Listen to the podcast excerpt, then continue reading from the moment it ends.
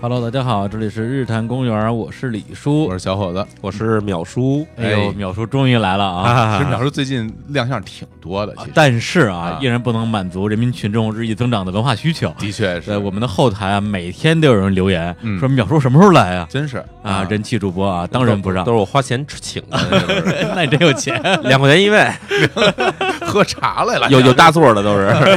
哦，看这小公公啊，这是 对，然后我们就说淼叔啊，你别天天在日本浪了啊，赶紧回北京，我们来好好录两期节目。嗯他说没问题啊，我现在这儿有一个特别好的一个选题，呃哎而且还有一个特别牛逼的嘉宾嗯啊，叫过来一起聊。哎，这嘉宾何许人也呢？来，淼叔来介绍一下。呃，今天我们请到的这个嘉宾哈，就是这个电视剧《余罪》的导演，然后现在正在热播的这个《莫斯科行动》的导演张瑞导 演。啊，大家好，我是 张瑞。哎呀，哎呀淼叔现在都可以带嘉宾了，这个发展了下线，对，六万九对千八。对对对啊，呃，余罪这个呃应该算网剧了吧？对这这对，这实在是太有名了。我张是译淼叔正的粉丝，哦哦哎哎哦哦啊，真的呀，特别开心，特别开心。哦哎呀，淼淼叔的粉丝里全全是大腕儿啊，嗯啊，著名演员、著名导演啊，啊，跟影视圈还是比较密切的。啊我也不知道为什么，可能这影影视圈的人，大家看我的故事，可能觉得有点好玩儿啊。我觉得可能是大家需要故事，大家然后需要哪故个事里边老是那种特别厉害的故事，对对对，而且我这故事都比较的这个刺激一点哈，都是都反正每集都死人。嗯，对对对对，然后后来那个淼叔说，那个我找这个张导过来，咱们聊一期嗯啊。我说聊啥呀嗯？他说那热播的那电视剧啊啊，叫什么《莫斯科行动》。对对，因为这片儿是我一直也在追的片儿嗯啊俩礼拜了，我就一直每天晚上那个网剧哈，它都是十二点上新上新片儿嘛，嗯我这俩礼拜了就没两点之前睡过觉，哦，就是是对，然啊，后不是，他是几点钟上线？十二点夜里十二点上，嘿他在网上是十二点嗯更啊新，啊对，啊啊！你还真是追番啊！我必须追啊！对，张导肯定想说，天天追你的微信公众号，嗯不是追轮追我了。 我我觉他得在看我电视剧的时候，同时我其实是在网上看他的公众号。啊，对说这家个对你对对，这个很逗啊，啊就是因为对因为淼叔经常就是被大家催更，催更，然后对这对边张导说：“淼叔怎么还不更新？”淼叔说：“看你这剧呢， 这也不能赖我， 成功就甩锅了是吧？基基本上这两嗯周，然后对我其实这两周也开始更案子了嘛，对，嗯 更那个洋妞的那个洋妞洋的的杀下去一帮，嗯对，哎对一帮变态杀洋妞哎的，对。然后这个案子基本上，我现在状态就是每天晚上差不多四五点钟开始写案子，写到嗯十二点左右，然后开始看电视剧，嗯看完电视剧以后，然后再写一结尾，然后放到第二天早上发，啊，基本都是这么一状态。哎呦，是这么个节奏，对对对对，对，所以我说那这聊这个这什么莫斯科啊，莫斯科行动。嗯然后我说这个怎么聊？他说这个事儿本身它虽然是个电视嗯剧，但它对本身是根据这个真实的历史事件改编的。没错。我说那这个太牛了啊！对，大家秒出来不就是想听这些杀人放火的事儿 吗？今天来一个人帮他一起来杀人放火，对，而且当时我是这个跟这个张瑞导演认识的时候，嗯他正好当时正在这个《莫斯科行动》这片子的后期过程中，哦，所以我也看了他们剪片子什么过程中。为什么我被圈粉？就是因为嗯看他们剪了几集的时候啊，嗯我在旁边看着，我说：“哎，这片子后面还真的想接着往下看啊啊然后就这么着，等他一说一上了，就是差不多今年年初上的嘛，嗯一上来然后赶快就开始啊盯着看。就开始跟了是吧对对对？对现在截止到我们现在录节目的这个今天，嗯已经播到了第二十多集了，二十多是吗集，对对对啊对，应该是二十三，好像是啊，嗯一共是二，一共三十一集，啊，那也快结束了哈。对它差不是多一就天一集的还是一天两集，一天两集然后周六周日好像是一集吧，啊？那那估计很快就结啊束，因为就我自己估都没看， 啊，我我不看呀，我就看了两集，不是人家我看的太多了，人家哎自己拍的，得看我过看好了几太遍多了。啊 哦，那不像我那么看自恋，看不我的歌我自己都听好多遍。啊，那我跟导演看的一 样多啊，我我也看了两集。行行，那正好等等完结了，我就从头只一口气追一口完，气省追得完那个追完很辛苦。对 对啊对，真的是我们今天其实先讲讲这案子吧，对先讲啊案子我们比较先讲案子，先来然后案呢子再分析一下。对啊对你淼叔比较擅长分析、哎推拿，不是推理、 推推推拿 推理啊，对。嗯然后最后咱们再回到这个剧上，好呀好吧好嘞啊嗯行，那要不然淼叔先跟大家讲讲这个案件啊，来龙去脉，成成成然后咱们再再再推 拿。行，淼叔最擅长讲案件，这案件讲讲完了就是这期结束，然后咱们再下一期 再也行来吧，淼叔开始，来来来哎，因为其实这案子我在看电视剧之前哈，嗯我在等它上线之前，我嗯看了看这个当时九五年的一个电影，啊，然后也看了一些这个当时有一些这种文学的东西来写这个案子啊。那个电报影告讲的也是这案子，也是这案子，对嗯嗯，他案子是九三年九这个九三年五月的时候哈，嗯在这个从北京开往俄罗斯这个专列上，这是这个列车上哈，嗯嗯然后是出现了几批匪徒轮番抢劫这个在车上的这个乘客的事儿。啊，对就被抢的是同一波人，对，他就是等于是因为这个列车时间很长，六天嗯六夜的一个火车。六天六夜。然后呢，这个匪徒他们从中间的某一天开始动手，嗯然后抢了一波，然后下一波匪徒又过来又抢一波，啊，然后就等于是轮番的洗劫，哎呀而且中间还穿插有各种，比如说伤害、嗯暴力伤害，，嗯还有轮奸嗯，各种案件。嗯然后等这些人全到了俄罗斯以后，到了莫斯科以后，嗯然后向这当地警方报案，嗯然后呢，结果就开始联就出现了这个中俄两方的警力开始联手去侦破这案子。嗯嗯嗯，然后呢，等于中国也是派了一批警察，然后是隐姓埋名的，等于是不暴露身份的，嗯，哦秘密的前往了俄罗斯，然然后配合当地的警方一起，然后最后把这个当然在火车上轮番抢劫的这几个暴力团伙，其实最后我们知道可能四个团伙，嗯把四个团伙最后全部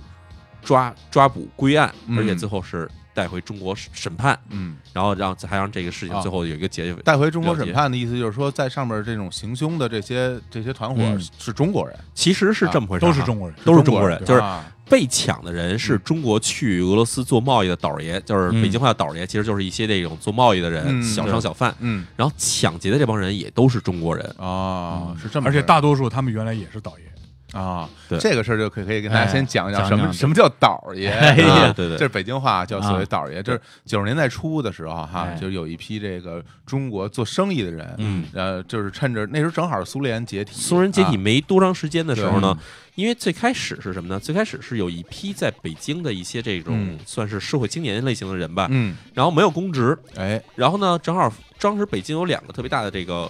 外贸服装市场，哎一个在秀水，嗯现在非常有名的秀水街秀啊，水街啊，另外一个是雅宝路，哎嗯也然后一呢样啊，对，然后雅宝路那边特别有名，就是因为雅宝路可能因为离着这个苏联大使馆比较近啊，嗯，然后呢，所以很多的当时这个中俄之间的这个交易都是在这个雅宝路完成的。是，嗯然后呢，在俄罗斯这个苏联解体以后变成俄罗斯的这个过程中呢，嗯，然后俄罗斯它本本国又缺乏大量的轻工业产品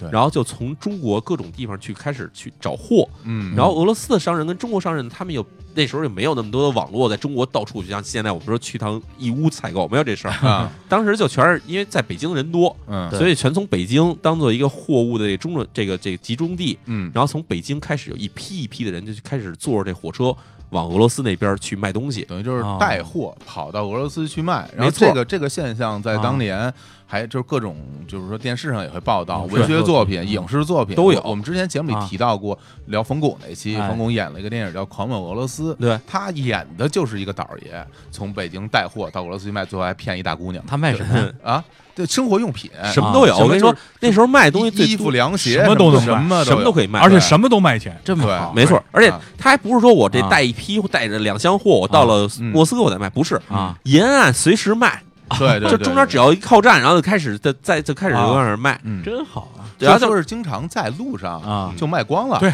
就就回去了还没到那儿就就卖完了， 对对，所以这有个跟你说啊留一什么事儿啊？这为什么他们会在路这啊个为什么会在货车上抢劫？啊在火车上抢劫的原因就是因为他们在路上开始卖的时候，手里就开始收钱了。嗯哦，等他开始卖了几天以后，手里钱越来越多的时候，这个人觉得开始可以养肥了，可以动手了。嗯嗯，不然你钱，你说你带了好带几一箱堆，货，对你带一堆货，带的全是袜子、凉鞋、手套，这玩意儿人抢了也带不走，对写完吧？之后我还找地儿卖去，没错，这个这个其实有两、啊两点值得说哈啊第一点就是当时这个中国国内的这种轻工业品，嗯比如说在国内，比如你卖十块钱，啊你到了俄罗斯一卖就能卖一百块钱 或者五十块钱，主要他当时结算是用这种对美元结算，对啊。然后呢，就俄罗斯巨大的货币利润又当时又巨大贬值，对，然后收的钱又值钱，对吧？然后嗯所以当时在这个就是所谓的这些倒爷的这个嗯这个这个贩卖过程中，它有大量的利润其实存在的嗯，就是真的可以，你就是玩命的去从中国囤货的往那边带着去卖，嗯什么都能卖得出去嗯，简直就是一黄金时代。对，哎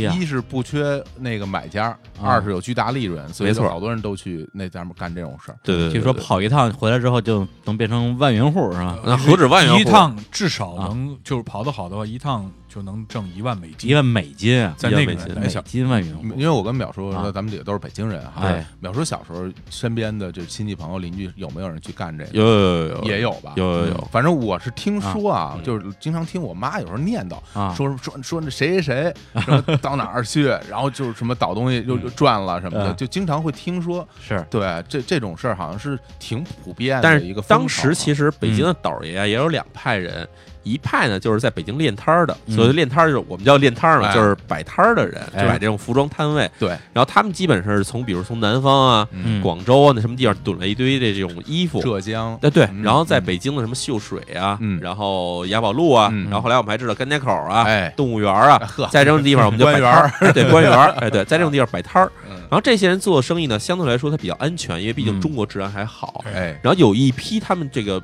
奔着更高目的、嗯更高的这个利益去的人，嗯就可以说我干脆我干脆走一批这个国际贸易吧。嗯所以这一趟线确实哈，一首先咱们说。别不说治安的事儿，你说这一路上六天六夜火车到了莫斯科那边也人生地不熟，语言也不通，你嗯这一趟你能把生意做回来，感觉现在想想都觉得很难办的一个事儿，是对吗？然后就这些人，他们其实是在这岛爷里面是最赚钱的一批人，嗯风险越大，风险也挣很的大富贵险中求对啊，啊所以后来我们也就看到说，开始倒货这批倒爷呢，他们在这个俄罗斯就觉得啊，这个事情，对吧？我来回来去跑多累啊，嗯我干脆就在俄罗斯当地扎下来，对吧？哦有的人可能扎下来就开始干点正经事儿，比如我开个旅馆啊，开个饭馆儿。嗯那也有一批人，我干脆我就来点快钱吧。既然这帮人在路上都卖了钱了，那我就啊不如抢他们，或者说我开始肯定都是偷，嗯在历史上我就弄点偷点后来小发钱，现真没人管，真没人管啊。这这没人管是为什么呢？对对对，这也得问张导。导这个。呃，我我先补充他刚才说的那个，就啊是还还有一种类型，就是嗯他其实沿路挣了钱了，嗯啊啊，卖出货了，嗯他到了俄罗斯，嗯他就他他要花钱，嗯就赌场，那个时候有赌场、哦嗯夜总会，啊哎，他毕竟国内那个时候呃娱乐项目还是少，那是对，嗯他到了那儿以后，他就大量的这个很快钱就没哦了，所以他怎么办？他这趟就白跑了，俄罗斯那儿那么啊腐等于败啊，所以他才会有一个说，哎我那要搞我钱干脆我回去的时候我就抢抢一点儿，啊就是他啊有有一类人是这样的，等于把钱都造啊了都在那都儿造出去了，对也也听说是有人会从俄罗斯买点什么那种，就是他们那儿的东西带回啊来，对对对对会有会回有国再卖。对对，这是我刚才补充他的这个这啊个这个一个一个类型嗯，还有一种嗯嗯就刚才你说的这个，就是嗯他为什么会抢，就是因为，呃，我们这个中俄就是两个国家的这个这个呃这个国际列车的安全保障机制不一样，哦，我们是随车，他们是分段儿，随车就中国有对我们有乘警，啊，然后比如说我们加我们如果增加乘警呢，我们叫他们有一个术语叫天秤，啊，嗯但是俄罗斯和蒙古是没有乘警，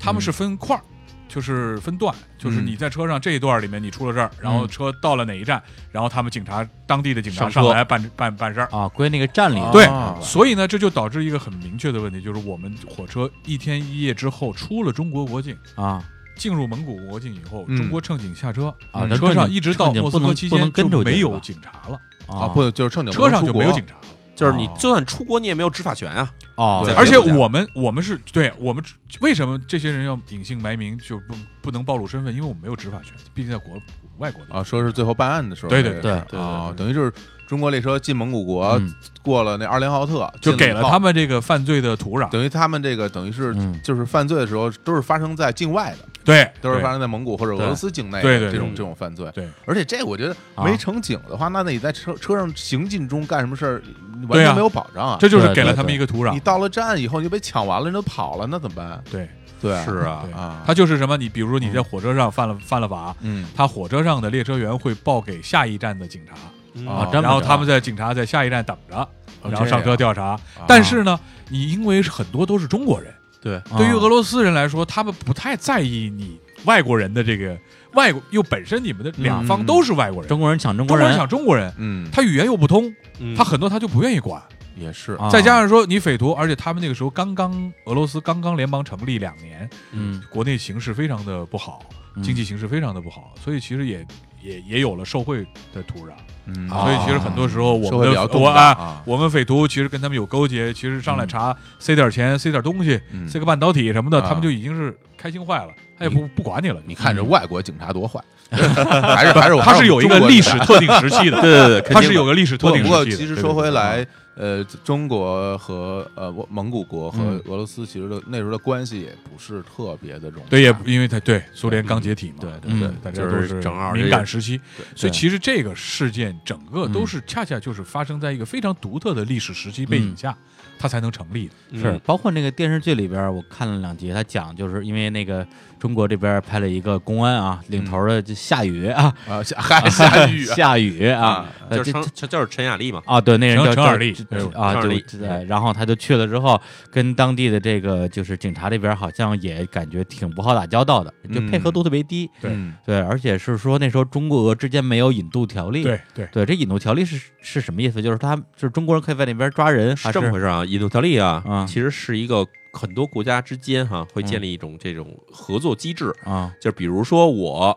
是中国人，哎然后我去日本，嗯我犯了法了。嗯嗯那呢？假如中国跟日本之间有引渡条例的话，那么就是日本没有权利去审去审讯我，也没有判也没有判决我的权利，嗯而是要把我交带回了中国，然后我在中国受审，中国判刑。嗯这是这么有引入条件情况。但是很多国家会考虑这么一种情况，就是我们国家量刑跟你们国家量刑不一样，是，嗯，对吗？比如说我在日本杀了人，可能是判无期；我在中国杀人可能是死刑。对嗯那我假如是一个日本人在中国，这这这假设哈，一个日本人在中国嗯杀了一个人，嗯结果呢，中国说我们这边儿有引渡条例的，有假如有引渡条例哈，嗯中国说我们这儿应该判死刑，你们拿回去判一无期，这肯定不公平嘛。嗯所以呢，很多国家之间事实上不愿意建立这种引渡条例的，尤其是哦在两方各的国家这个两个立法嗯 或者说是这个这个刑这个刑法的这个规定情况不同的情况下啊，嗯很少他们会之间建立有引渡条例。哦哦，这么着，对对。那这个案件，它就是也算是什么？我看有说法，什么新中国什么十大要案之一。嗯，那他这个案子啊对之所以会变得这么重要，是因为他这个，比如说作案手法极其凶残，还是说这种国际影响特别差，还是因为什么原因呢？它几种都有。这个嗯案子在新中国一百个大案当中是排第二位的，哦，我天啊哇第一位是就是刚建国那会儿炮轰天安门那个事件，啊，哦那个个那个呃两间老谍啊，两两个间谍要炮轰天安门那个事件，当然是被被被被被被被被侦破了啊，被侦破了没有啊没有没有实现啊，哎，哎但是那个是排第一位的，因为啊那有政治影响意义，嗯对而且啊刚建国，这是排第二位的。这有几方面的原因，第一方面就是说它牵涉到的面很广，嗯就是它社会面很广。嗯这个案子就是受害人就不说了，因为有嗯大批的受害人，嗯是，然后是它说牵是涉到致死了是吗？呃，没有啊，这个案没子有就是是从头到尾就没有死过人，啊，没有死，没有死过人。嗯啊，就只是抢劫，对，就是抢劫、伤害、强奸、轮奸。啊，嗯对，但是呢，它又是呃新中国成立以后第一次涉外的案子，嗯，嗯嗯，就涉及到两个国家，嗯甚甚至蒙古三个国家。三个。国家，啊其实它在当时在全世界的影响力就都都是比较大的，法法国、英国很多欧洲的国家，包括美国的，就都报道过这个事儿。嗯是然后呢，再加上呢，就是说这个案子呢，也是因为这个案子，中俄两国成建立了这个引渡机制。哦，啊就是因为这个案子改变规则，哎改变了这个规规则对啊，然后呢，这个案子的这个这个这个这个这个当事人呢，就我们当时判，嗯我这儿有一份名单，就是当时截止在九九八年之前，就嗯这个案子，当时我印象中是判死刑就判了二十多个，嗯哦然后有期和无期的加起来一共判了一百多个一一百多个人，我参与的人所以就太说多他的了面啊很广，嗯所以它影响力很犯大。罪集团，对，它是一个几个团伙的共同作案。嗯一个匪匪帮啊，这个是对对对对对，嗯，等于是当时嗯在这个国外进呃作案的时候，其实国外的警察并没有把这个这这个事儿给管了，也没有把这些犯罪分子给处理了。所以我们国家刚才说夏雨哈，啊就是他原型的雅呃陈雅丽，陈小丽，他是。专案组，然后带着人到了这个火车上，然后到了那边去把这些犯罪分子给抓回来了，对，弄到国内，然后再审判，是这么一个就是侦破的过程，大概是这样，是吧？其实严格上来说啊，它是去调查的过程。调查的过程，啊对哎，为什么说是调查过程呢？因为我们在国外是没有执法权，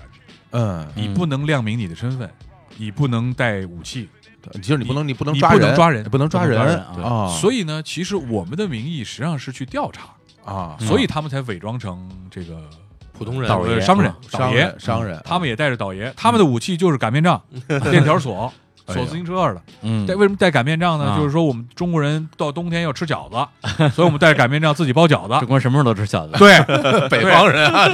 对，就是他们就是带着这些日常用品去当武器是。不用的时候可以放着它隐藏杀气。对对对，就是你知道折吗？凳是吧？ 对他，所以他、啊他们在案件整个过程中只涉及到了三副手铐，嗯还是陈雅丽当时到那儿以私人名义向当地的警察借的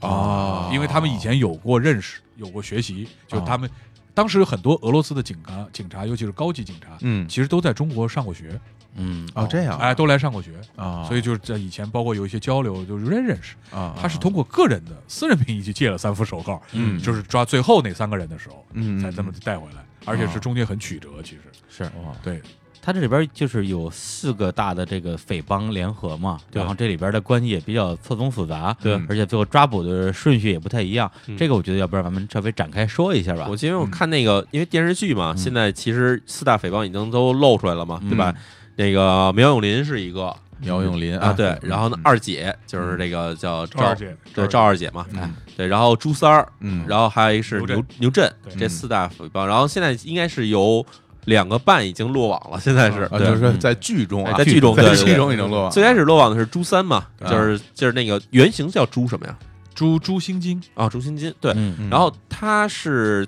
最开始第一个落网的一个人，对然后呢，第二落网呢是牛震，对，嗯，然后呢，现在是赵二姐刚刚被抓，嗯然后我现在今天我今天看的那个嘛，对啊啊，啊刚刚被抓，嗯然后所以我们也想了解一下，就是当时其实这个真正的这个案子，他们这个这个被抓的这个情况是怎么样的呀？是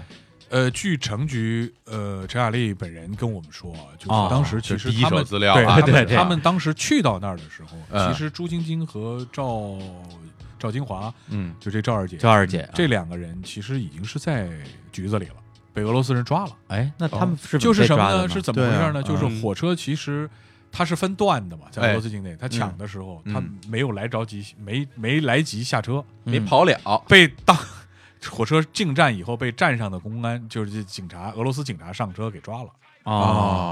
哦，所以呢，其实这两个人已经是在公安局里，那抓完之派出后所马上就警察局给里他定罪了嘛？因为电视剧里没的有剧情的意思就是说，在俄罗斯的法律之下对，必须得受害人当面当指面认，指证，对就面对面指证，对嗯然后才能给他定罪。否则的话呢，就是他没法去，他没法定罪。对，没法定罪。所以这两个人其实是一直抓在警察局里，但是啊没有办法定罪。那就是也因为啊涉及到的受害者当事人嗯有两波，有一波呢是害怕，哦啊因为中国人是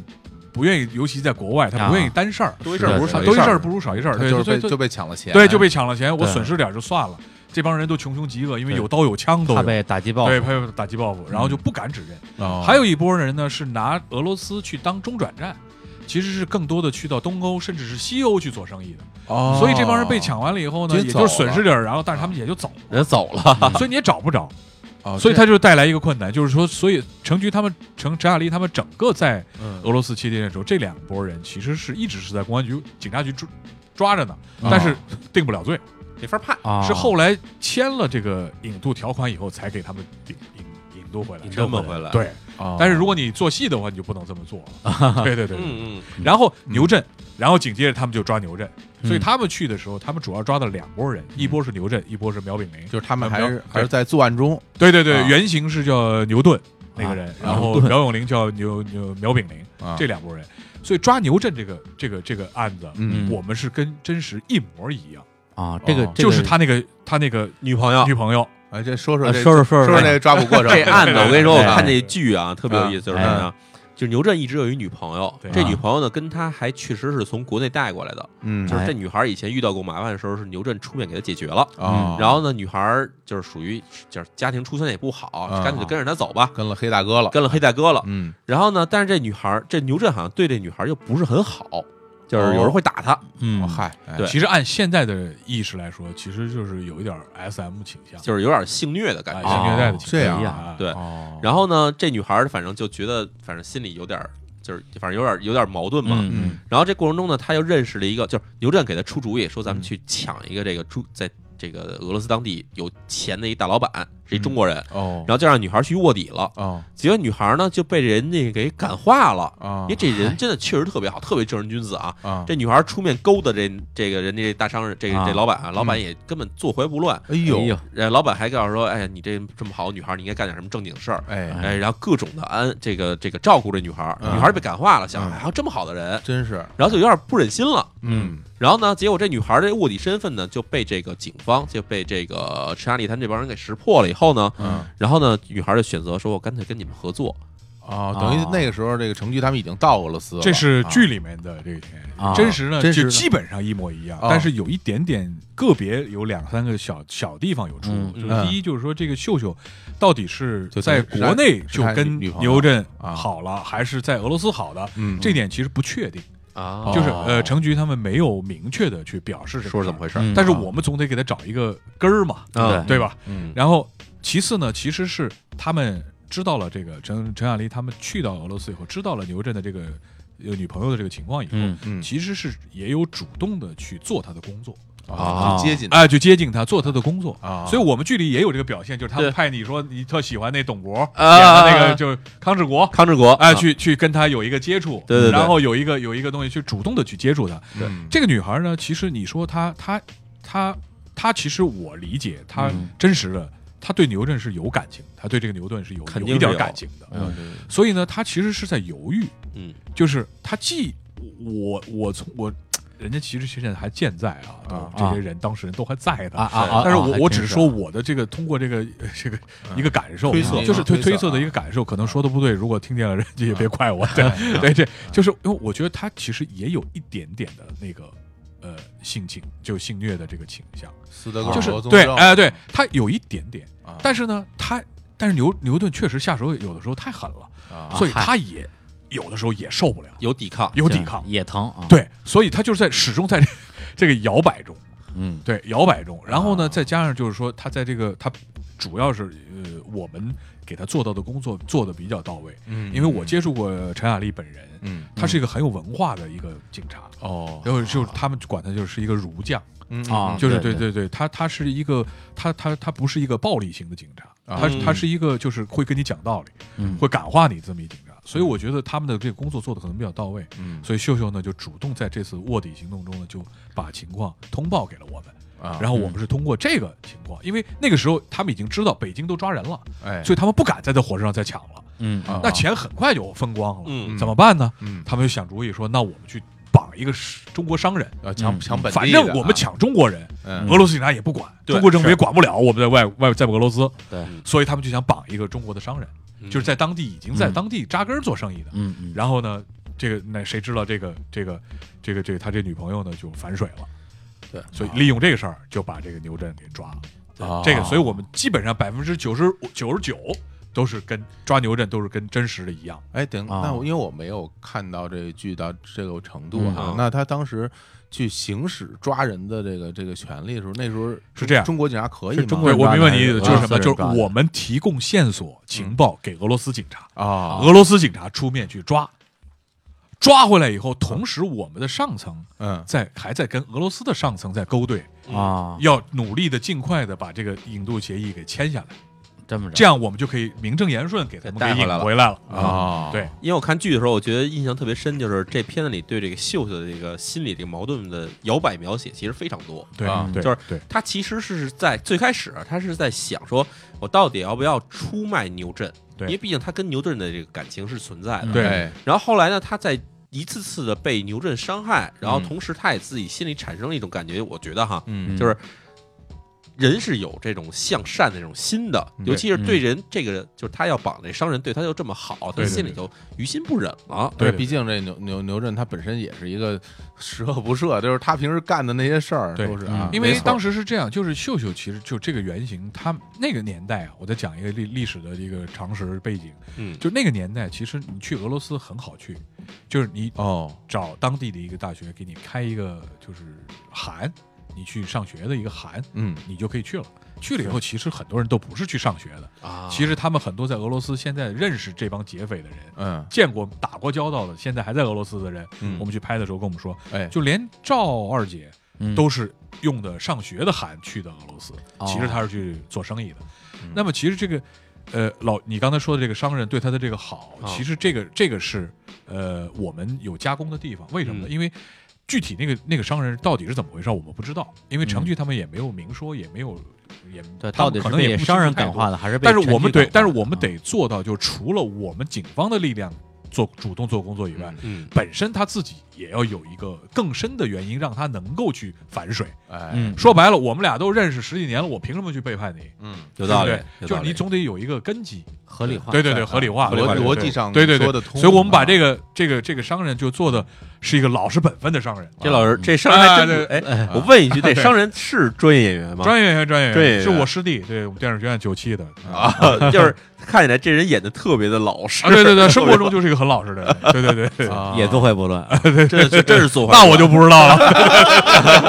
你知道，你 知道当时那看那片儿是吧？因为我开着片儿看有那弹幕嘛，嗯弹幕一直在刷，我秀秀大腿真漂亮，然后大长腿真是大长腿。哎呀，找那女演员，这反正别的不说啊，这大长腿天天在那儿来回对生活中来回摆真实的那个秀秀那个啊原型也是有几分姿色的，啊那一定啊嘛对对一对定你想一黑老大这对这对个对女人是吧？对，然后结果就大家告诉我，哦这这这人是个好人，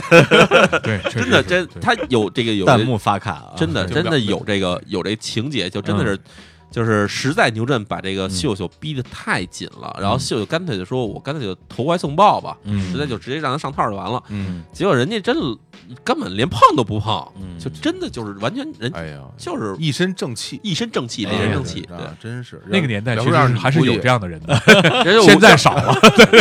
这这要是我，我估计我也是，人家连碰都不碰，连看都不看，一身正气，啊一身正气。 对眼镜儿没戴，可能是。 对扔给他一万美元，你就直接走吧。哎呦我的妈！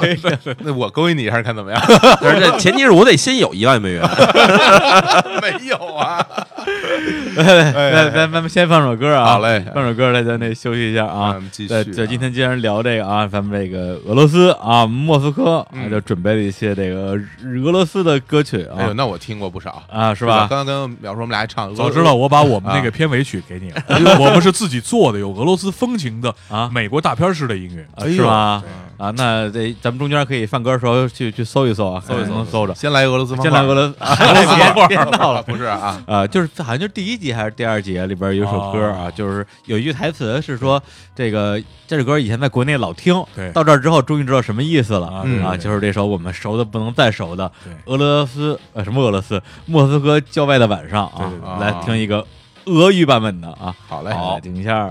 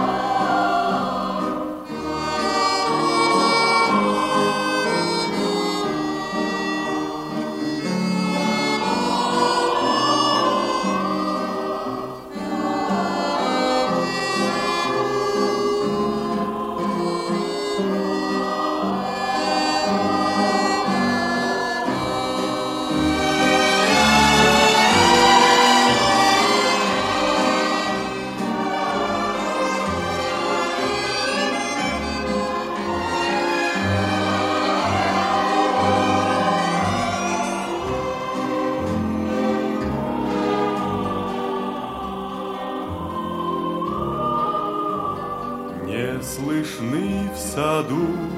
даже шорохи. Все здесь замерло до утра. Если б знали вы, как мне дороги подмосковные вечера. Если б знали вы, как мне дороги подмосковные вечера.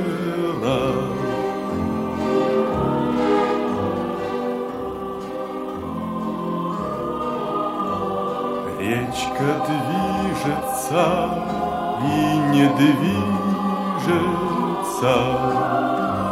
Вся из лунного серебра. Песня слышится и не слышится в эти тихие вечера. Песня слышится и не слышится в эти тихие вечера.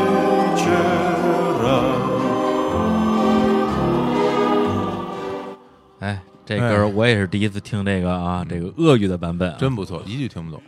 那是但我们听众里面有会的，肯定有有有会有有有有会俄有语有的啊对的确有，还有在俄罗斯呃上过学啊的，对对也还有啊还有现在还在俄罗斯的人也肯定也有对吧？有有对有有。吧？达斯尼达尼亚之类的，哎呀，那朴树先生是吧？来，来，我们接着讲这个啊，这个大劫案啊。嗯对，刚才好像是你抓了抓了抓了仨了啊，抓仨四大了匪首啊，嗯还剩一个。对，这段好像电视剧还没播呢，是吧？对对嗯对，啊但是我们忍着这个被剧透的情况，我们想让张导给我们讲讲当时什么情啊况。嗯对，就是其实我这个呃苗炳麟就是就苗永林这个嗯啊原型叫苗炳麟嘛，嗯他其实是最后一个抓的，嗯他在公安部通缉令上是排第一位的，嗯就是这四拨人里面他是最悍的，嗯，就包括他手底下的人，嗯，这都是特别悍，就是在对最悍的悍匪。做悍匪做法作案手法就是对异常凶残，对，嗯而且呢，他特别贼，嗯就是这些人一一牛振一出事儿，他马上就跑，嗯哦，就是他跑到就离开俄罗斯乌我离开俄罗斯，跑到乌克兰啊、哦拉脱维亚那边，反正嗯那边跑跑往啊东欧那边跑去了。哦，然后说我们是就是就是当时就是，据城局跟我们说，就是嗯当时，呃，其实抓这些人的时候呢，最早呢嗯，其实因为当时这个案件牵涉到三个部门，啊，我们国家一个是公安部，公安一部个是外交部，嗯一个是铁道部，啊当年对还有哎铁道部，哦，对对，对，现在铁路总公司嘛，哎对当年对铁道部。嗯其实当时呢，就是他们抓人这个事儿，嗯其实外交部是不同意的，哦，因为你牵涉到两国的外交问题，因为你一旦在那儿抓人，然后干嘛的话，嗯你是没有执法的，你会怕怕引起俄罗斯那边的，嗯外交关系的问题，对，怕引起那边的外交问题，对所以就是说是谨慎处理，是态度是谨慎处理这个事儿。嗯但是由于最高领导当时的最高领导其实是批做了批示，嗯公安部其实是支持，呃，铁路公安局这边去抓人的。嗯对所以呢，其实，在抓苗炳麟这个事儿上呢，就是呃，当时程局他们跟当时的公安部领导在俄罗斯的时候通了个话，就是公安部领导就问他说：“你有多大决心去抓住他们，嗯嗯并且能带回来嗯？”然后这陈亚丽就说：“说只要你们同意，嗯，啊，我有百分之两百的决心。嗯哎呀哇你看看。就是这这个这算下了军令状，对就是军令这绝状是对对啊对对对真是啊。对，后来他说的做抓了指指着亲自去抓是吗？对”他们就就就想办法就给他们抓回来，然后哦抓到那边儿，然后因为当时好像是后来嗯呃呃呃，在抓他们三个人当中是是呃有呃，因为俄罗斯是这样，嗯，俄罗斯是他们已经跑到国外去了，那俄罗斯的警察就管不了，是，对，所以他还牵涉到另外的国家，第三国出所来以了第啊对对，然后呢，就他们想办法，那怎么办呢？就是说，他们就想了一招，嗯，就把苗炳麟他们给骗回俄罗斯，嗯 我这还 能就是他们当时是散出风去说这事儿就已经结了，啊，哦啊，中国的警察都回去了。嗯啊，这事儿也都正式引渡的那些人也都引渡回去了，嗯，也都回去了，没事儿了。但是你这个是是是，其实你骗匪徒，嗯你也是骗了俄罗斯的警察呀，嗯哦你明啊白吗？？所以其实引渡条款在他们三个人当中，在苗炳麟啊这为首的这三个人事情上是不起作用的。啊，也就是他要骗的话，就得连警察一块儿骗，对你，因为他们那边都有眼线呀，是，包括警察里面，他们都有自己的眼线。黑警黑警，啊黑啊警，对啊我们这里面集中表现了一个人嘛，其实很多，啊鲍里斯， 对，其实很多。嗯，所以呢，就等于他等于说他就不能引用那个、那个引渡条没款有，条款，所以呢，他们就放出风去以后呢，就把这个三个人骗回俄罗斯，嗯嗯骗回俄罗斯，然后再抓。这是一真事儿，就是就是当时就是这剧里面这个叫马长江这个人，啊，就是叫他们他们当时是有一个真人叫老长江，哦是一个常年在俄罗斯混的一个类似于一个蛇头似的这么一个中国人，哦哦，就是二道贩子什么这之之类的这种中国人，嗯嗯嗯，他就被我们给工作了，哎，啊工作工作了，剪掉啊，所以他就给我们工作了。然后呢，他就来报信，嗯因为这些这三个人回来以后呢，就找到他，啊，嗯寄居在他们家，啊、那看来他有一定的影响力。嗯对，哎就是他，比如说他就你要偷渡啊什么，他都能有有一些自己的手嗯段办法嘛。嗯他就来报告，嗯跟陈亚丽他们来报告说嗯，，这仨回来了，回来了嗯啊，在我们这儿，在我们家呢。嗯陈亚丽就说你这样，你让他们晚上晚点吃饭，嗯然后多喝点酒，啊啊让他们睡，啊然后我们早上六点钟去抓人。啊那个时候人是睡得最熟的，嗯他说你嗯基本上你给他们熬到四点嗯再睡。嗯他哦，说如果情况，他这个家里怎么分布、怎么睡的，他都啊知道，他们都知道。然后他说，如果情况没变化，嗯你就在窗台上放一个花盆儿，亮着灯；哦，如果情况上有变化，你就把花绳拿走，嗯依然亮着灯，嗯，我们就知道了。哎然后他们就头天晚上就去，就潜伏在他们家那个外边儿。嗯部部署一下啊，对他们还得躲避俄罗斯的这个老警太察太们，啊，哎哎老太太哎啊，俄罗斯老太太就跟咱北京那个这个侦缉队一样，嗯小小侦缉队一样。哎对，其实就是那个朝阳群众，是吧对对对对对，嗯因为你外国人嗯半大半夜的蹲在那个楼底下那草丛里，你嗯这干啥呢？这不像好家人啊分分钟就报警了。哦对所以，而且就是他们就是其实是他们那会儿是夏天，嗯，哦蚊子又多，嗯啊，就在那儿蹲守了三个三个多小时，嗯然哦后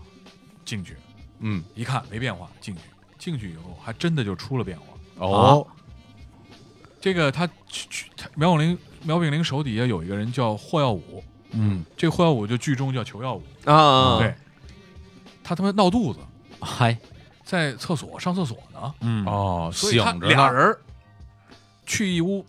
摁住，啊，另外一一进屋人没了，嗯不在，嗯回头一看，厕所门一打开低俗小说啊，这个对，厕所门一打开， 那哥们儿在厕所呢，啊一看拎起板凳就要打，啊然后就给制服了。啊，其实还是很悬的，因为他们都有鲨鱼枪，什么都在枕头底下放着，哦，哦，嗯但是我们没有武器啊，真是我们就是靠链条索呀、嗯嗨， 擀面杖，擀面杖，对嗯还是嗯擀面杖你呢知道吗？所以就是说，其实就是这样，啊，就给他们抓住。但是我们剧里做了一些变化，呃嗯至于这个呃变化，这个有剧透，啊哎有鸡头因为这样抓其实设身当时身处当时的情况下的人是很紧张的，嗯对但是做成剧的话，它紧张程度就不够，哦所以我们做做又多做了一份儿啊，啊，如何抓到他们三个人。然后就更对，然后后这三个人呢，呃，我然后我忽略掉这个，哎因为就如果他们放的时候，他们已经看完了就看完了，没关系。嗯嗯但是最重要的是一点是什么？嗯就是怎么把这仨人带回来，呃对对啊，对因为对你对相因为当你于那个没有引渡条款已啊经不起作用这了。相当于是怎么犯办呢非法抓捕啊对吧，你就等于说非法抓怎么办呢？嗯就是我们陈亚丽他们就动脑筋，嗯就第一，他就是我刚才说的，就是他动用自己私人认识警俄罗斯警察的这个关系，嗯借了管人家借了三副手铐，啊哦，哎，然后呢，第二呢，他就是说他买他就是跟当时当地很多中国商人都很熟了嘛，嗯嗯就是也他们也花办案经费，就是从人家手上买了一些中国的这个二锅头、嗯嗨，啤酒，还让他们继续喝不啊，我说然后呢、啊买了一些礼品，啊然后呢就去找俄罗斯的警察，哦，说我们这次真的就回国了，哎这个任务非常感谢你们这么长时间的配合。嗯嗯嗯这样，你们能不能就是组织一下你们局里的同事们嗯，啊然后明天能穿着制服到火车站去送我们？哦，做个样儿是吧？对哎哎，嘿呦，说人家说没问题啊，做人给家一看俄罗斯人一看酒什么都没问题，你知道吗 啊没问题。说这来吧，嗯第 二天荷枪实弹，穿着制服就去呃排场就摆上了啊送行就去送行。别啊嗯然后呢，他就陈亚丽就下去跟他们打招呼，然后就热合影啊，还干嘛啊就嗯嗯，然后车上面就让让他们别的看队员啊压着他们三个人啊就看，啊，知道是正式押抓解回抓捕啊让他们以为我们是正式押解回国的，啊，啊你知道这样吗？他们就就不会闹，对，他不会闹。然后呢，在火车上还有六天六夜怎么办呀？是啊，那正好火车上还碰上苗永玲的生日，哎啊呦，苗炳玲这个人的生日，啊，啊，陈亚丽他呢，他们就给他让餐车列车长都熟嘛，专门的包的饺子，啊嗯，然后给他们喝二锅头，擀面杖用上了，嗯然后啊二锅头呢里面还放了安眠药，呵嘿让他们喝完了就睡。水啊，还好，真实情况，嗯这一路平安回来。哦，真好但是我们做剧不能这 么不能做，这么做，啊还得有一个高潮，得加戏对对对啊对对对得对得折腾折腾，对对对对对啊因为其实看这剧里，你啊能明显就感觉到啊，苗小林这人是一个基本上不会歇着，有任何机会都要跑的这么一个对，人。就是对对他是真的最悍的一非个，常而且他很彪悍聪明对，而且他关键是他狠，嗯真他是特敢别干，对就是又聪明胆儿又大，新闻这就比较手吓人黑了，啊你。知道吗？还真是。心黑手狠。我跟你想，现在想起来，当时去抓捕的时候，嗯，那是那这么一说是没有手铐啊！对啊，我天，那摁在那儿以后还就得赤手空拳啊，那那真其是实就是我经常就是我们就是其实主要是我们提供线索，俄罗斯警察去抓了，啊！就前面那波。对啊，对对啊，，所以就是还好，嗯，但是嗯我们在调查的过程中是很危险的，对嗯对对，嗯你知道吧？而且嗯俄罗斯还有黑警，就是对啊还有跟匪徒中国匪有徒勾结结勾结识的勾结的这个是是警哎察真是然后后面里面真实情况也牵涉到了俄罗斯的黑手党，嗯正反两面就支持我们的和帮支持匪徒的都有嗯哦，就这里边还分啊，这这都。有。然后克格勃也加入进来，就是很多。其实我啊天们呀太我们真哎太可正怕了在艺术创作的时候，嗯其实就是他们他们自己都。就是涉办案人员自己都不清楚发生了哪些事情，只知道结果不知道过程的地方，嗯我们做了加工。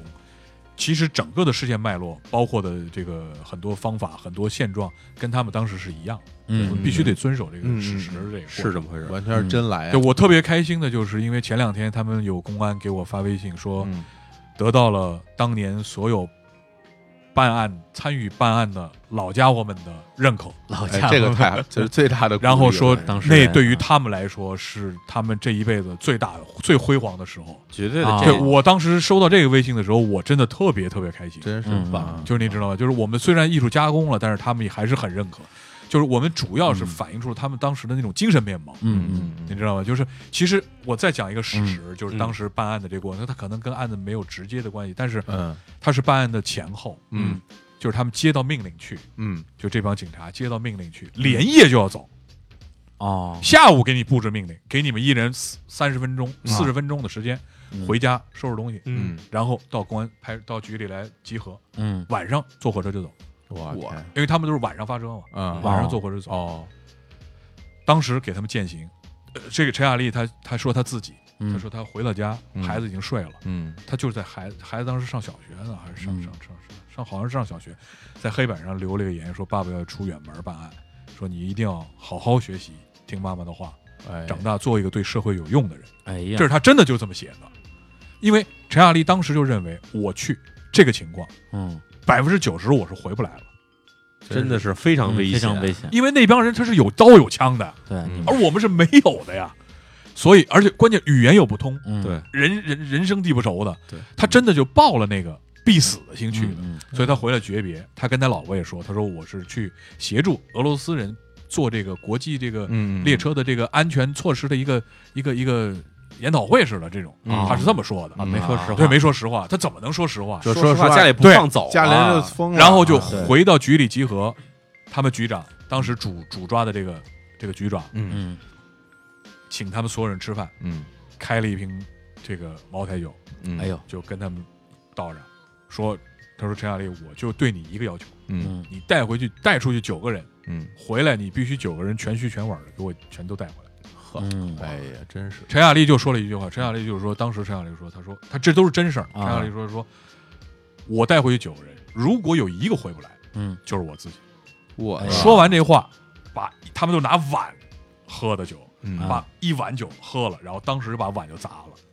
就真的就是这是壮士壮一士世，壮士一句就不服这哎呀这真真的是就就是真的是那种特别英雄主义那种感觉，因为那个年代就是就，所以其实就我是这样认为这些警察后来其实看到片子以后，我觉得他们的认可可能是觉得嗯我们其实反映他们当时的那个精神面貌、对嗯精神状态，他们是比较真实的，对，所以就是那时候的人还是真的是有这个劲儿，嗯就是我必须得完成这个任务。我现在听着我都感觉汗毛倒立，就对对就对觉对得对太牛逼了，不是对对对说实话，这就是咱们小时候对这个人民警察这个对印象嘛，啊就是是这样对对印对象嘛，对对对对英雄人物，对对嗯对，真的是，所以这个案子它比较值得去写，嗯真就的是它是比新中湄国公河第二大其实早案，呃，比湄公河早很多年，嗯又是更加恶劣的环境。没错，而且他们都几乎没有什么通信手段。他们这个一去一回，中间大概一共用用了多长时间？他们其实，他们从他们去嗯办案，他们中间调查嘛，嗯嗯其实他们是来来回回，啊哦，中间回来过，然后他中间的呃团呃队员呢还会换换过哦人更换啊更换人，啊，所以呢，其实差不多差不多有他们从开始去差不多三个月三个多月左右，三个多月啊，把案子给啊破了，在这个他们来办案这个过程中，那个时候那车上还作案吗？呃，不不敢了。基本不做，因为很简单风声已经紧你了。看他们去的时候，那趟火车，嗯他们就是以天正的身份去的，嗯啊嗯然后化妆成啊，导道演爷啊啊嗯，带着货什么的，啊然后但是他们是以天正的身份，嗯，当时火车上有有匪徒，刘匪徒那时候还有呢，啊那时候有，啊，他们就让放出风去，嗯就是让乘让乘务员啊乘警放出风去，嗯嗯说车上有部级领导，嗯别乱来。嗯，哦，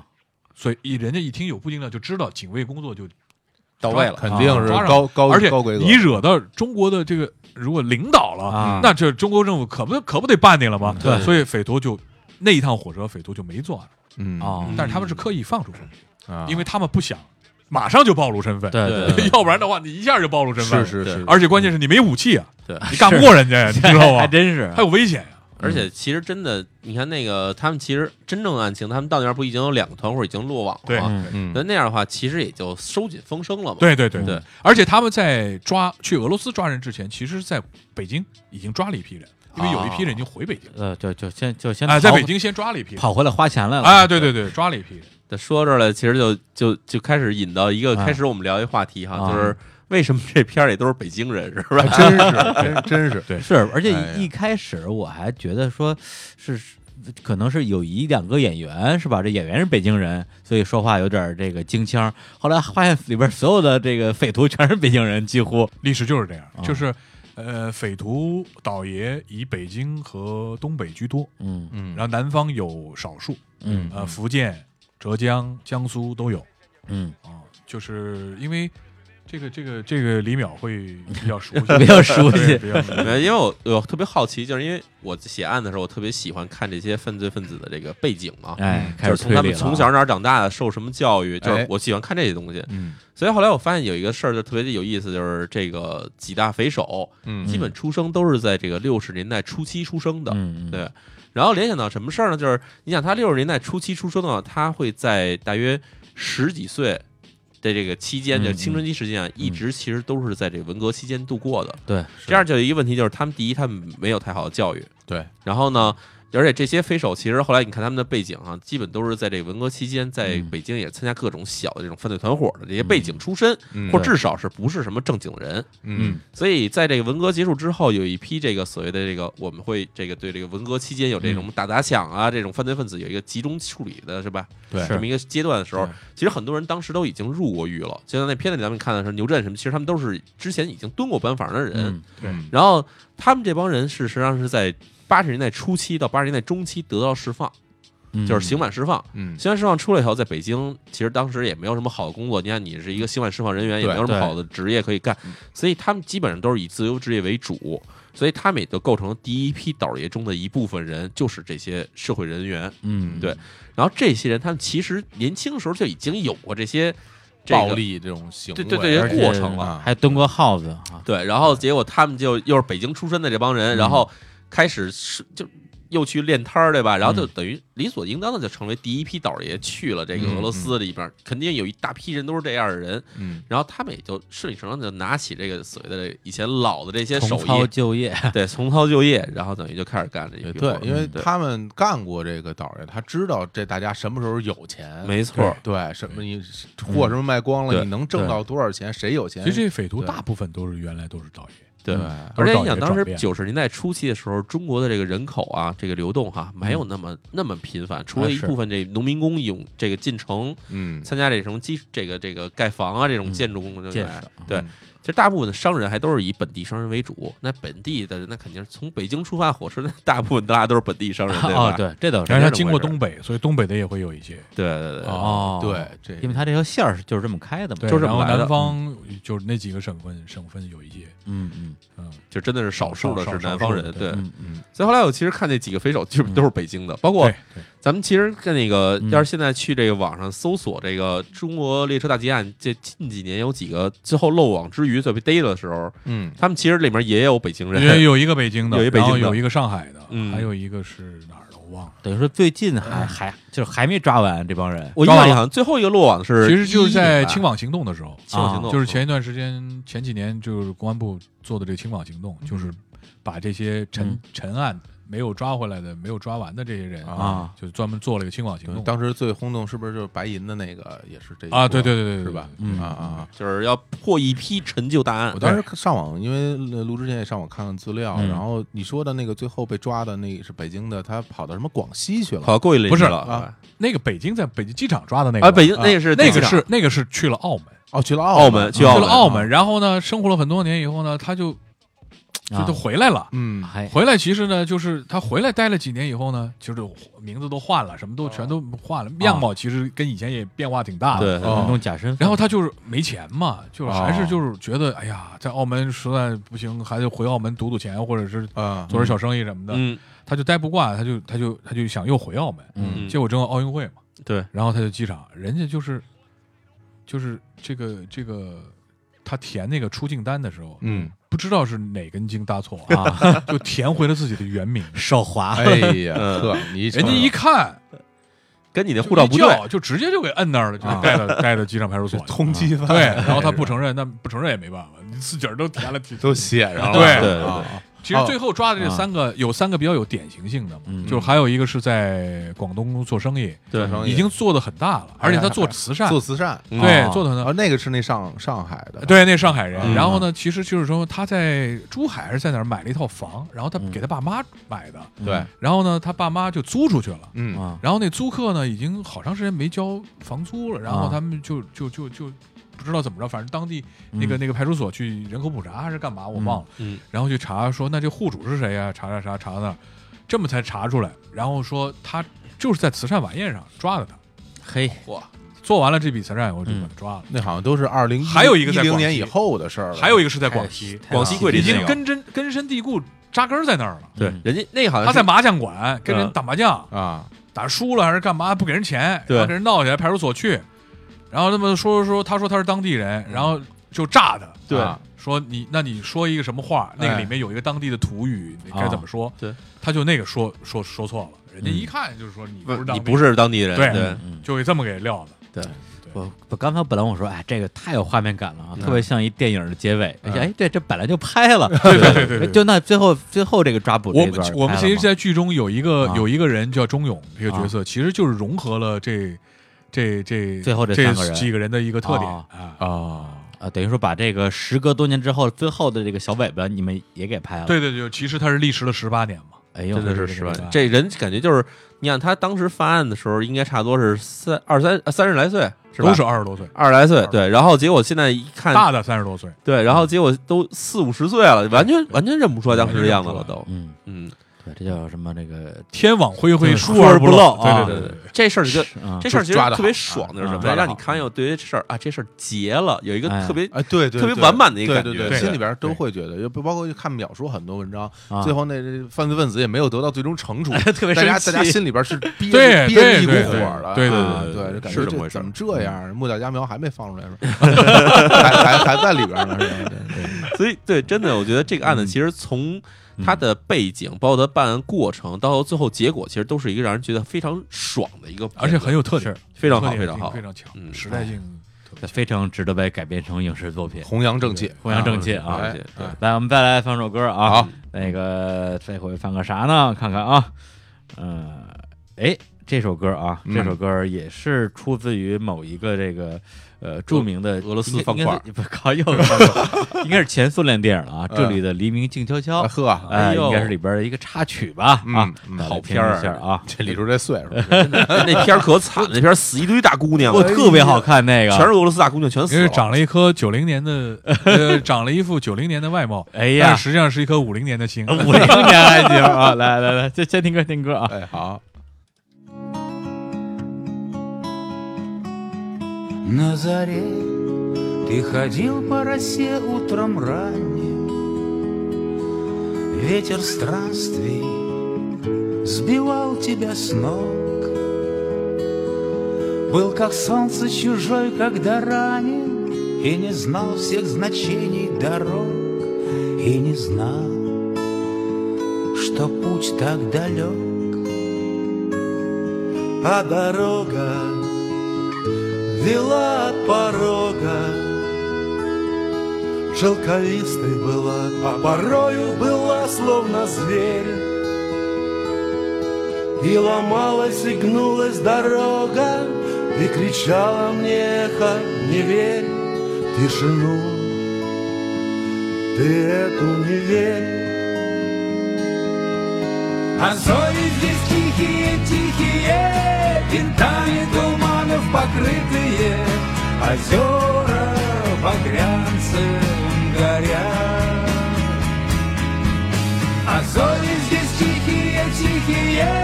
Как яблони соком налитые, И солнце, как в лапах шмеля. Най-на-на-най-на-най-на,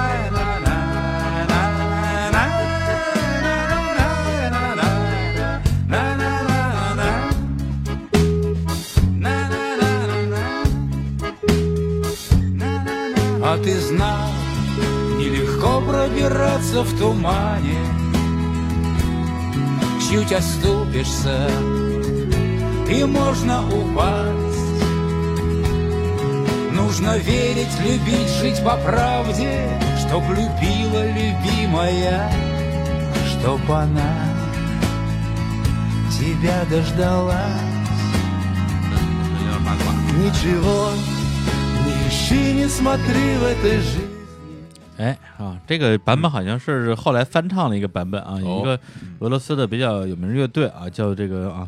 这这怎主么要这个拼时候跟你给啊六六六吧 啊六吧什么玩意儿？ 六什么吧 L U B E 吧，好像是啊。啊，对，然后那个咱们来接着聊啊，这案子其实已经聊的差不差不多了多了啊，啊，但是呢，这个这个俄罗斯啊，嗯，呃，你们这拍的戏拍了多长时间？我们在俄罗斯拍了八十六天，因为他哇整天个哪工作签证就九十天，哎 呀，哦我们全剧一共拍了一百二十二天。哦，还对真是我历史挺长的，对，所以我们就特想知道，就是说今天的俄罗斯啥样儿，然后你在对拍戏过程中有没有遇到什么比较有意思的有事意儿思的事儿啊？对对对我觉得其实因为我当初去拍的时候，因为我们要还原九十年代嘛，啊所以我当时就是查阅了很多俄罗斯的资料以后，其实我当时给剧组的整个创作的一个嗯一个宗旨，就是嗯要还原出一个呃高度文明和高度野蛮、嗯高度集中的一个俄罗斯。嗯嗯啊因为它本身这个国家其实国度它的文化底蕴是很深的，是是历史背景是很历史底蕴是很有深的，很多文化很璀璨，对伟伟大的艺术所家，以它是有嗯非常高度的精神精神的这个这个这个这个体这个是层面的，尤其是艺术层面，对啊，音乐、美术、再加上文学、科学啊，对科学，就是啊各方面来说，它都真是就是完全是一个，那要不然人家能跟美国抗衡那么多的年，确厉害啊，嗯对。然后呢，但是呢，它九一年的时候它解体了，嗯，嗯所以解体呢导致经济一下严重下滑，嗯人民基本的生活保障都保障不了，嗯嗯所以它就产滋生了很多野蛮的原始的人性的东西出来。哦，嗯所以其实这个国家就当时就变成了一个高度的文明和高度的野蛮的一个融合点非常矛盾的啊，非常矛盾的是点。嗯嗯嗯，所以你去看你，我们现在去到那儿，其嗯实俄罗斯，我觉得俄罗斯其实变化不太大，嗯哦，就是它只不过不像以前那么乱了。哦啊但是它第一，我的感觉就是它贫富差距还是很大。嗯嗯啊，第二，但是你走在它的大街上，它的建筑还是很很壮观、那很是雄伟，嗯就是人家是一个帝国，你能看到一个帝国的帝国时期的，这个啊这个这个这个留西下留西洋的影子。嗯当年当年威风的对时候对的对对样子对啊对啊但是就是说那个呃，所以呢，就是你去体现这个东西，就是呃，我觉得是比较有意思的嘛。嗯啊，它就是这个戏它的特点嘛。嗯你看《毒枭》，它是体现南美国家哥伦比亚那种风情，啊南美的是风情的东西。是是那我就找俄罗斯的特点，我觉得我们当时这么找的。嗯所以我们去到俄罗斯，现在拍其实还原起来在场景上没有什么太大问题，嗯跟当年还是差不多。你当时在俄罗斯拍的那些景是在城市里，都是在莫斯科在莫斯科莫斯科哈，莫斯科和莫斯科郊外有一个很著名的它的卫星城，啊叫红军城，啊，红军城啊对啊有名儿有名儿，就这两个。因为我因为我没去过嘛，嗯所以就是有时候会听人说起对来，说俄罗斯现在什么样。对我就特想知道，就咱们举个特直观的嗯说法吧，我嗯们听众可能就会有有感受。嗯就比如说，到了莫斯科，觉得莫斯科是一个就是类似于国际化大都市吗？类似于北京、上海、广州这种我跟你说，啊莫斯科特别像啊呃，两千年左右的北京。嗯哦我俄罗斯人自己这么说，那个俄罗斯人说，俄罗斯人就是熟悉中国我们说，俄罗斯人跟我们说，啊说我们莫斯科就是你们北京，嗯圣彼得堡就是你们的上海。哦嗯哦这样对哈，他圣彼得堡人看不起莫斯科 人，哎 但是他们圣彼得堡比别打地啊主炮比就因为他圣彼得堡是原来的旧都啊，对嗯哎对对原来俄罗斯的旧沙皇时期的旧都，对，嗯所以它的无它的无论是文化底蕴还是它的这个这个这个经济底蕴，其实都比莫斯科要强，嗯嗯嗯，你知道吗？嗯就是所以他看不上莫斯科人，他觉得啊莫斯科确确实莫斯科很大，嗯 莫斯科差不多有六个北京那么大，六到七个北京那么大， 这么大 对，所以你知道吗？就它有多大，啊，就北京已就经是豁大了啊，对，它任何一个房子，你简简随便看一个房子都是啊，豁老大豁老大，但是它特别奇怪，它里面的所有的房间都不大，哎床都特别小，哎啊对我还特别纳闷特儿小，他们人都一米九几都，对啊但是床就一米五几、一米六几，是不是这喝多特了奇喝怪？多了睡马路上是吧？ 对，哎就这个有是点他们怪那个国家真的特别有意思，就是那个哦那个那个矛盾体真的特别集中，哦这样的，对他们随随便便一个人就能给你朗诵一段诗歌或者怎么样，啊嗯，但是他。你能转眼看着他能喝喝喝完了倒在地上当铺上就睡着了，就就是喝多了念这诗就是你就，哎呀，这个国家这是真特别有意思，啊，哎，你在那儿嗯看，就比如大街上走的这种外国人啊，嗯因为我比如比如俄罗斯人嘛，长得还是很有自己特点啊的对对对对，对外国人多吗？在俄罗斯呃，不多，不多哈，对，就是哦俄罗斯人有几很多人种，他们有啊，很多人种，是是是对，啊纯正俄罗斯人是亚麻色的头发，嗯嗯嗯然后那个就他们有很多斯拉黑毛夫人，他们叫黑毛，哦就比如说什么这个啊吉吉尔任斯基，啊，哎呀吉，尔任斯基就是格鲁吉亚人，俄罗斯人是很怕吉格鲁吉亚人，哦是吗？啊格鲁吉亚人就是心狠手辣，哎呦，那的就是确那是黑毛嘛，嗯高 高加索地区的高加索地区的，啊哎，我跟你说那边人，你看我片子里也用了好几个演员，对啊是那个高加索地区的啊格鲁吉亚人那边就演那个黑社会的那种，啊大长头发有一个，对对对吧对对对那都一看就是特别狠我的，们前前 AC 米兰著名球星卡拉泽先生啊，对对对对对对，格鲁吉格亚鲁吉亚格鲁人，后来还当了这个国家领导。我们那是个吧 我们那个演员特别逗，就一嗯一一来见我的时候就笑，说一听说我们是一个嗯这个这个警匪片儿，他嗯就笑，他说我知道你们让我演什么，肯定是让我演匪徒。我说对对对你也对，知他道说我这一辈子最大的梦想就是演一个好人， 可是没有一个剧组实现我这个愿愿意实现我这个。我说对，我说你们那儿人都长得太凶悍了，长得太凶啊！ 对对对对对长得太凶啊！哎那这次你去跟他们本地这些这个俄罗斯人搭戏什么的，他们嗯这怎么样？就是专业嘛，或者配合度高吗？当然，啊，俄罗斯的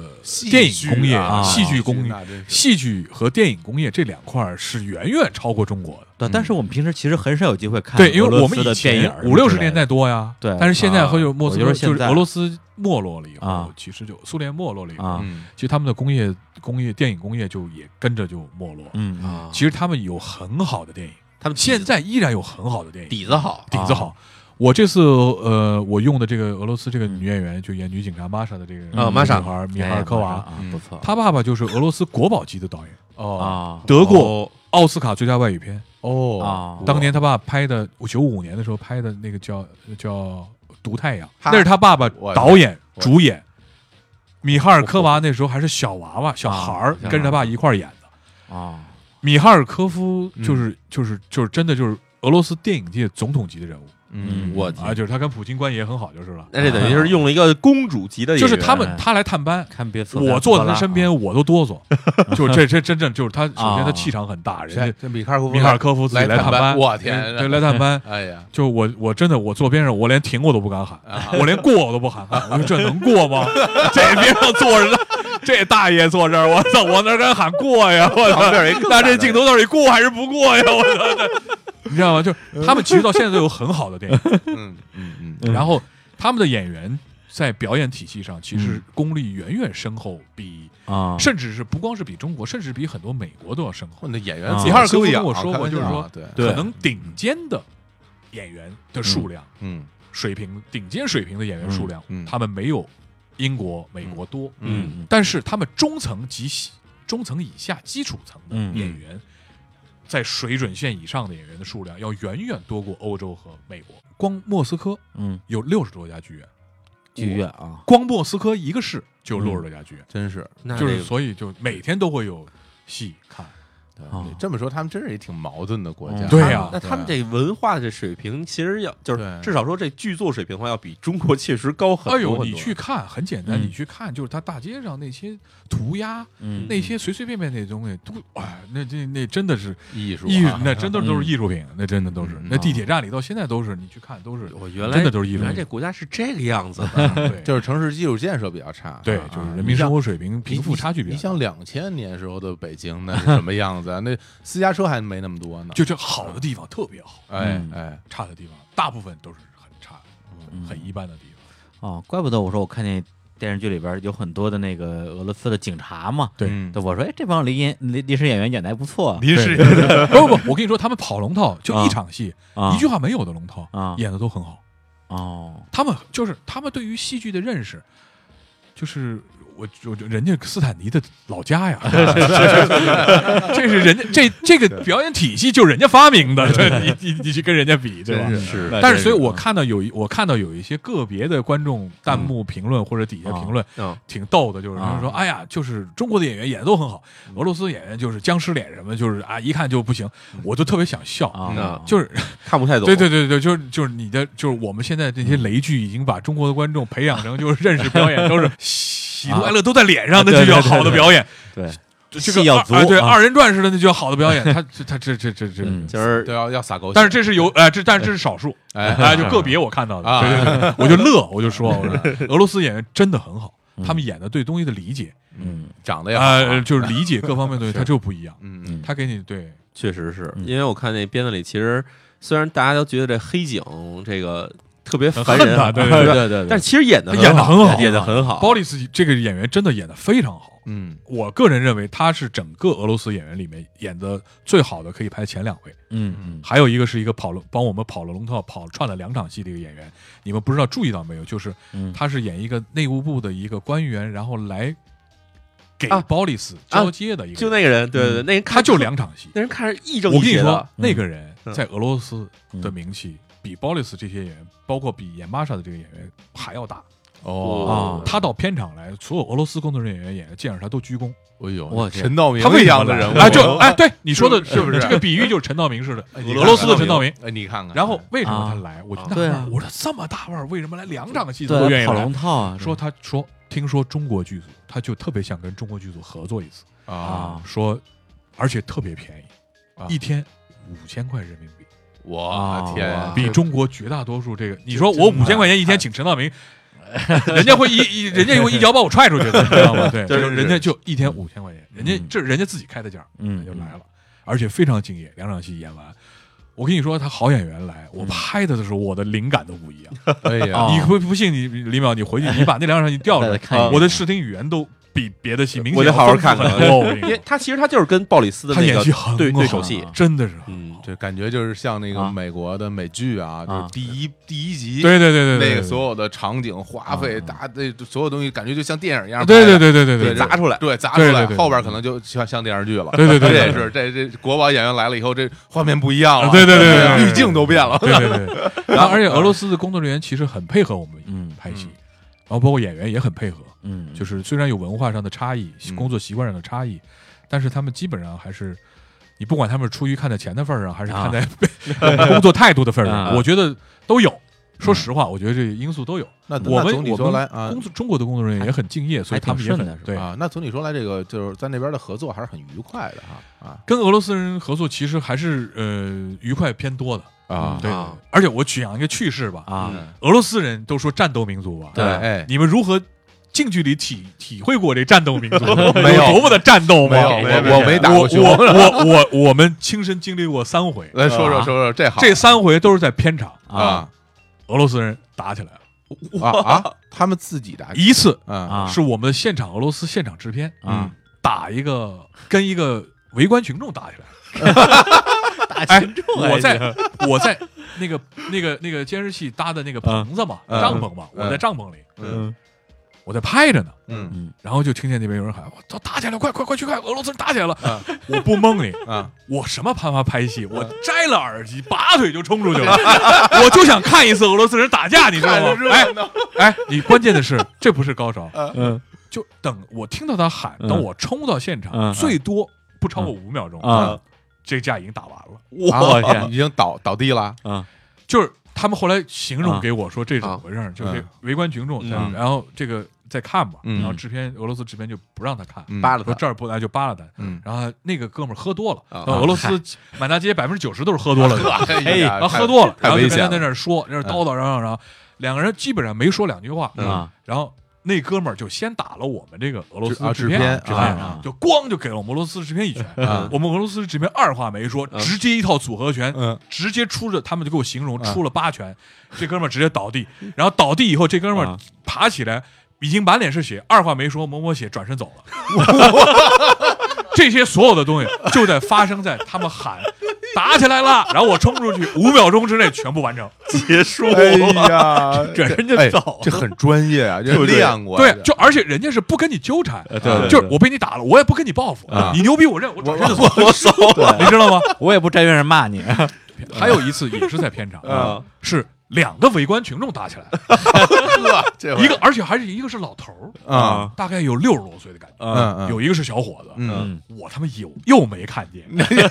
哎就又等我听见说打起来了，我冲过去，我以更快的速度冲过去的时候，什么那边依然结束了，我操这什么导演？这你这知看热道吗闹？不是谁赢了？就就老头儿赢 了。小伙子被打了，我以我看这次是我看到了小伙子的背影，离去的背哎影，呦我看呀，到你看到你我的呀背影，有一个女的扶着他，啊然后那小伙子踉踉跄跄的 背影，然后那大嗯爷一点事儿没有，站在门口就是啊。用俄语骂骂咧咧，就是说啊操，那意思就是我操，丫还跟我牛 逼，就是你知道吗？就是这意思，你知这道吗片？儿你不打，对对对对对。我是谁然后等啊我这然后打六十多年了，那那那大爷是开那个开那个馆子的那个老板，就啊开开饭饭店馆的饭啊馆那个开老饭馆板，的你知道吗？啊，嗯然后我们后来还去他饭馆上厕所呢，就特别战战兢兢的， 还打起了。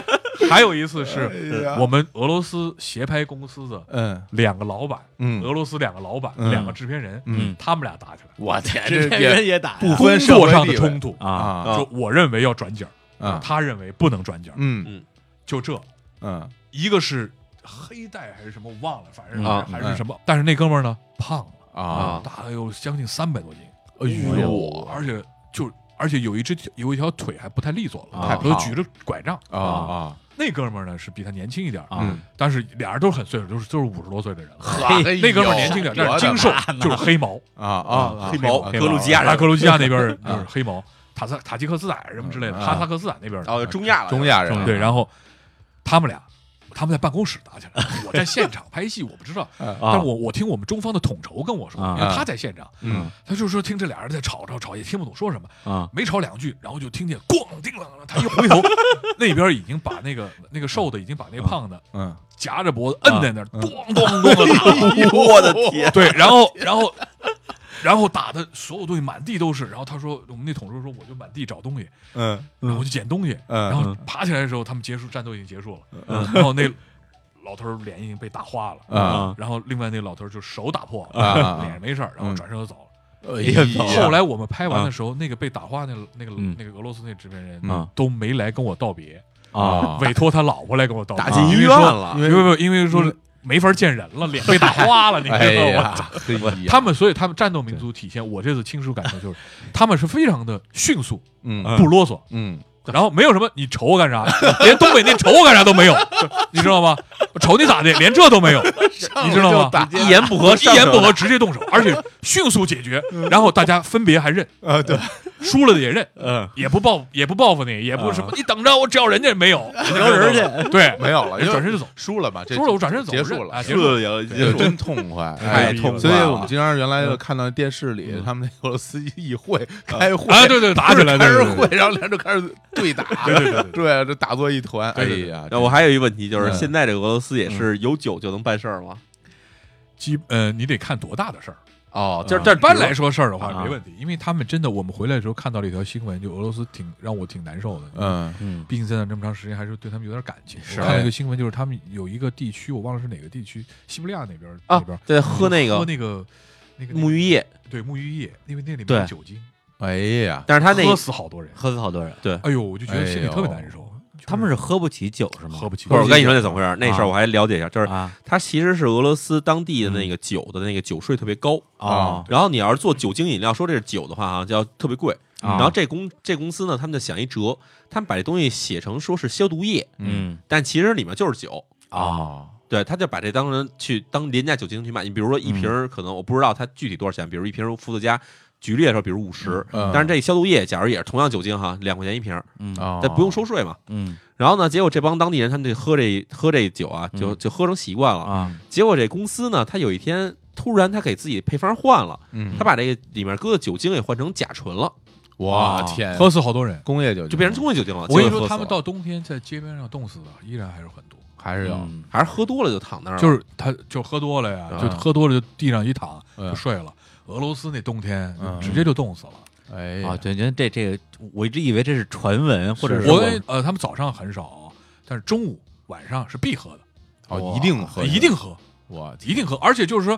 你你比如说你倒了一这杯，啊，嗯你不喝完嗯你是不可能走的。嗯，他们不绝不能浪费酒，啊一滴都不浪费。哎呀，这比哎这他们这到中国来的时候，就他们来做啊我们做发布会的时候，那个那个连巴上那个演员，那个女演员来啊，嗯我请她吃饭，她说：“哦，现在是我们俄罗斯早上，嗯从来没有早上喝过酒，但是既然已经到了，必须喝完，一瓶二锅头，啊，呃女的也喝呀，哦一一瓶二 一锅头，瓶啊二锅头必须大家喝完，一个俩人喝，哦，啊吓死我啊，俩人了喝必须喝完。而且关键喝完一点反应没有，就是说，本来他们下午要去故宫，啊嗯，还是说说，要不然咱就别去故宫，就在这儿喝酒吧。嗯 太喜欢喝我说酒你了还是去看看吧，难得来一趟，我操！据说那妈的女演员特别爱喝白酒， 啊，中午喝到三点多，我说你再不去故宫下班了，我说我天，真是真是有点意思，有点意思。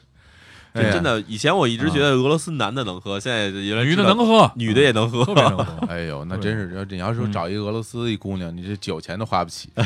真其这实不，你他不挑，啊，不，嗨，那好吧，只要是酒啥都喝。老哎白呀老白干儿，老白干儿买了一箱对搁对家其里实哦之之前还有个新闻嗯说是那个俄罗斯那边儿呃啤酒，啊好像好像最近几年才列为所谓的酒精饮料嗯啊原来都算是不不算对不他算那个酒他那个叫什么啊？他那个像酒精是那个饮料叫什么来着？啊那格格瓦斯啊，格瓦斯，格对瓦对斯对啊那个在他们来说，那他们都不喝的。啊的对甜水儿对说对说对啤酒也不算酒精，对对可能不算跟酒那跟税也有关系，对跟是有关哎系。贵贵他们喝也喝不过瘾，还是得是来。但是你说啊俄罗斯有啊特别特别高档的餐厅，嗯嗯特别特别贵的消费都有，莫哦，斯科都有，但是就是说它它贫富差距非常大。的确，嗯你看那啊现在那个国外好多那种大大老板，包括英超的对那些对大对老对板，对切尔西的老对板对阿对布对什么的啊都都布是拉俄罗莫斯维奇人啊，那他是有钱啊，对嗯，是还真是。哎，这还真是对俄罗斯有了更深的印象。哎这哎，李叔个下回去的时候一定不要啊跟那个街边的围观群众有什么冲突。 而且我告 诉你，打你一打我岔可我我可帮不你了走在大街啊上，真的会有酒醉醉汉来挑衅你的。哦，我们剧组很多人都碰到过。那他那们就躲是躲开呗，就躲是了对，呗你就躲开呗。啊啊，就他别看你，而且比如说你你们，我看了一眼，你啊们还好。嗯比如像他李淼这体型的，嗯走在大街上，人家就专门挑他这种，一啊看是吧就是你就是壮啊啊，能打啊的看我能你打壮啊！啊我们组里有练健身的啊很壮的啊，就专门挑他， 哦，咣就上去就撞你一下，然后就拿俄语挑衅你，然后就就就就就想让跟你来，打就就想跟你打，就跟你比试，打比试啊，就跟你比 试，习武之人。对对对对对，所以哎呦我们都我们都很，当然了，他们也不会缠着你啊，你躲开他就不他就不理你了，然后他啊就走他了，觉对，他得就走这了。奚落你两句，对他就是奚落你太怂了，这对对对对啊 哎所以你你你，我觉得咱们仨去呃没事儿，嗯没事儿，李淼去得小心点儿。天天让人撞，哎，淼叔，你说你要去，他们要挑衅你，敢跟他打吗？我我肯定不打，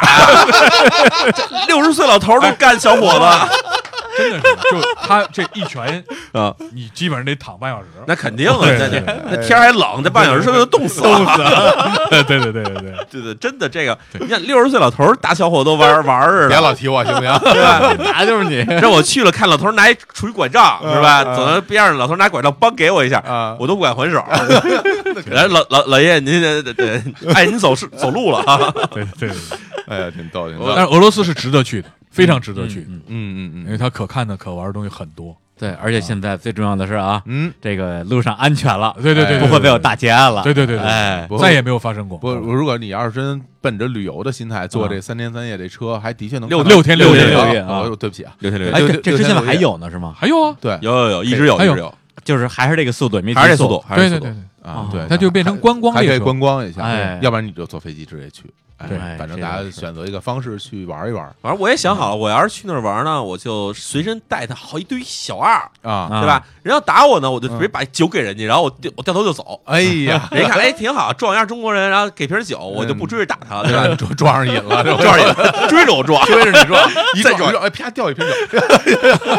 撞一路电一路酒， 啊，感觉这是玩游戏。而且啊，，我我我我我也在跟大家说呢，我说其实俄罗斯冬天特别适合去，我天，你别觉得它冷，啊啊不冷吗俄罗斯冬天，莫斯科冬天真的不没有北京冷，我觉啊得，我们是全吗组人都这么觉得。它它零下多少对度啊？，但是它屋里超级暖和，啊，有暖气，而且它他们暖也气特别足，而且他们而也且都喝关键多是了什？么？嗯，它雪下的很大，嗯很漂亮。哦，你不在外头，我们在长时间在室外工作，我们都不觉得冷。嗯，你别说，你就是在外头走一下你就进屋了，啊啊，是那个冰天雪地太漂亮，哎呀太漂亮，嗯还有好多值得去还有很多很漂亮的，特别值得冬天去。啊啊而且俄罗斯很多当地的姑娘，那大雪纷飞一样，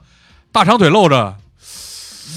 很养眼的，很养眼的。对哎呀，导演这去一趟回来之后开始啊， 俄罗斯对旅对游对方对大对使，对对哎对呀，哎呀，真这是看描描越述走越走说呀吧，那哎，现在正好啊冬天，冬对对天对对啊，啊，咱们啊哦，行，那我就趁我去日本之 前，哎对我对找吧米哈尔科夫招待你们，哎哎呦喂人专门给我发了个视频来庆祝我们开播。啊，哦米哈尔科夫给我发了个视频啊，嗯说这个很高兴他的女儿在我的戏里演的很啊但很米好，哎然呦，后说特别希望我们能邀请他再次到北京来，因为他来过北京三次。嗯啊然后他说他也欢迎，特别欢迎我去。他说，然后如果下次我去，可提前告诉他，他带我去他的莫斯科郊外的，V 了三亩地的大别墅。大别墅。哎哎呀，呦，对那那个米米哈尔科娃能去吗？呃他哎，听说他刚离婚，哎呀，哎呀你要不要考虑一下？哎呦，嘿，这好这好这好我，我我我有一个是，是离婚了还是跟木爪加苗那种情况？对吧 离婚了，离婚了，离婚了。对我觉得咱们到那儿要做好准备啊，估计去那儿以后基本就没有清醒的时候，对对对到那那儿一直喝，啊去了就喝啊，嗯喝多就打，喝多了打，反正打完了也不疼，是吧？这俄罗斯人反正挑壮的，那我只能挑这不壮的，是吧？那只能打礼数，哎你打我呀，中国人不打中国 人啊，那不一样啊，。这有道理。我跟你说，真的，就是你想他醉鬼在街上，他肯定是找单个人打，对吧？嗯一看你们俩都打上了，他就不掺和了。对对对哎所以咱看来一醉鬼，没准自儿己他会觉得你们，打的太磨叽了，他会上来示范给你看。千万别。对，好了好了好了好自己了，打挺挺有意思，今挺有意天思聊的特别开心啊，心驰神往，对于我学到了很多知非识常好啊啊。心驰神往。嗯好好好，那行，那最后这个再安利一下这个剧啊，但是节目播的时候，可能这个剧应该是大结局什么都播完都了播。完了，在啊网但上是一在直会有网上嘛，有，这网是在全在网腾讯和优酷都有。哎嗯，对，大啊家可以去优酷这个这个补一下剧啊，都有对对嗯，对，莫斯科行动哈，对对对，能够让这个秒叔沉迷到这个程度，这个剧啊，一哎定呀，是好看剧好。看好看。哎嗯，来，那我们最后再带一首歌啊，这首歌的这个这个大家也非常熟啊，就是有首歌叫《卡秋莎》，啊哎，呦，卡秋你今莎天全是站在经典啊哎，俊俏的岸上啊。我跟你说，这电啊这片儿看完以后，你都会唱了。我跟你说，然后我特别选择了一个卡秋莎的一个，据说是最原始的版本，啊这个唱腔非常的有那个年代的民族唱法呗，哎， 对吧对对对对，哎，不太好形容，大这家二战时期的唱法了了。吧？这个哎是，对对对对对，哎，是那意思。打他们德国鬼子，哎， 对对对，打死一张德棍。嗯好，好，那就在这首歌里边结束这期的节目，跟大家说再见。拜拜拜拜拜拜拜。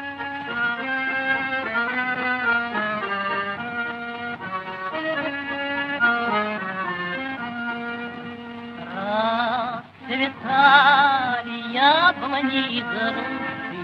Поплыли туманы над рекой. Приходила на берег Катюша, На высокий берег, на крутой. Выходила на берег Катюша,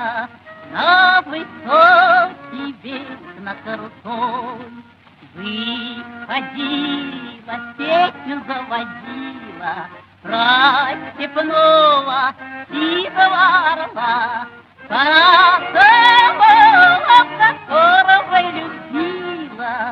Пора того, чьи письма берегла Пора того, которого любила Пора того,